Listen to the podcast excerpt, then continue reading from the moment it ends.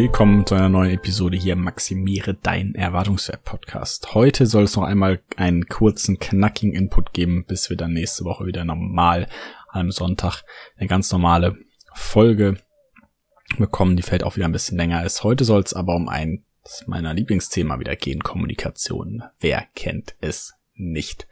Und es soll ein bisschen um deinen Input gehen, wie man kommunizieren kann und seine eigenen Gedanken strukturiert durch ein entsprechendes Modell. Viel Spaß damit.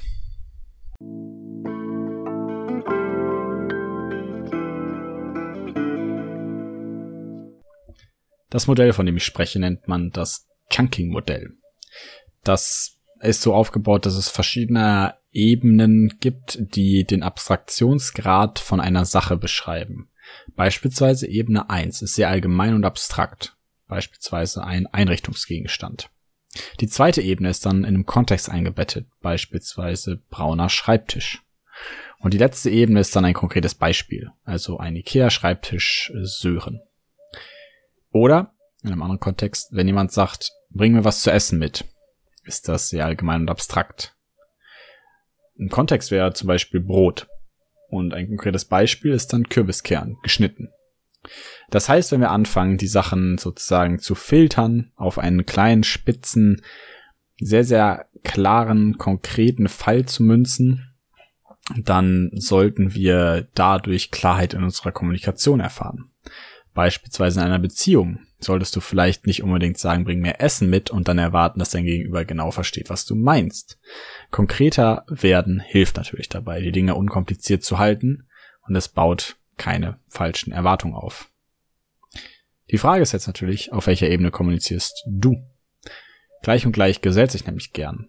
Und es lässt sich tatsächlich beobachten, dass Menschen, die im alltäglichen Gespräch über ähnliche Dinge nachdenken und auch sprechen, sich besser verstehen. Ich persönlich bin jemand, der sehr gerne über sehr allgemeine Dinge spricht und dann, wie das Modell darstellt, zu spezielleren Formen des Lebens im Alltag kommt.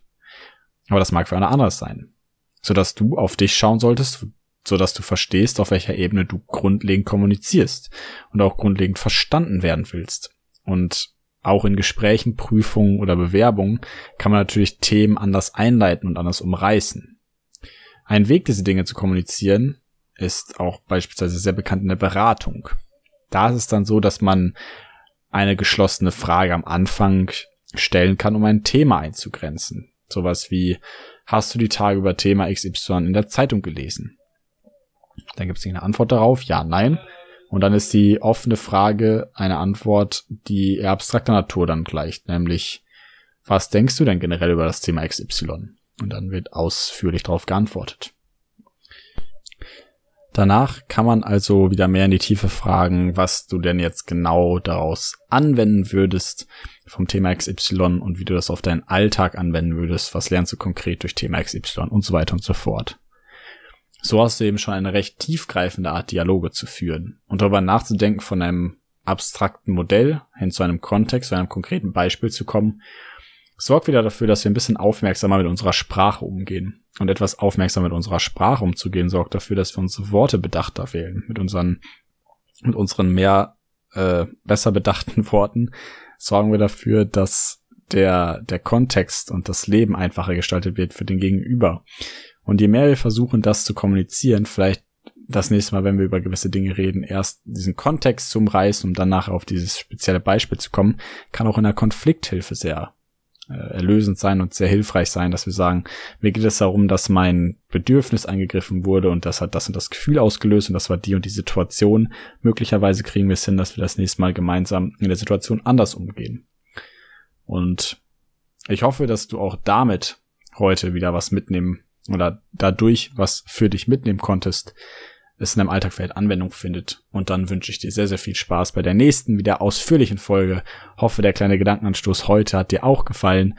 Und ich würde mich riesig freuen, wenn du mir eine Bewertung da lässt oder eben mit mir über dieses Thema in äh, Austausch trittst.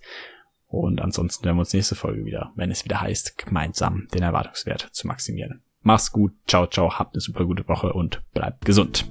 Bis dann.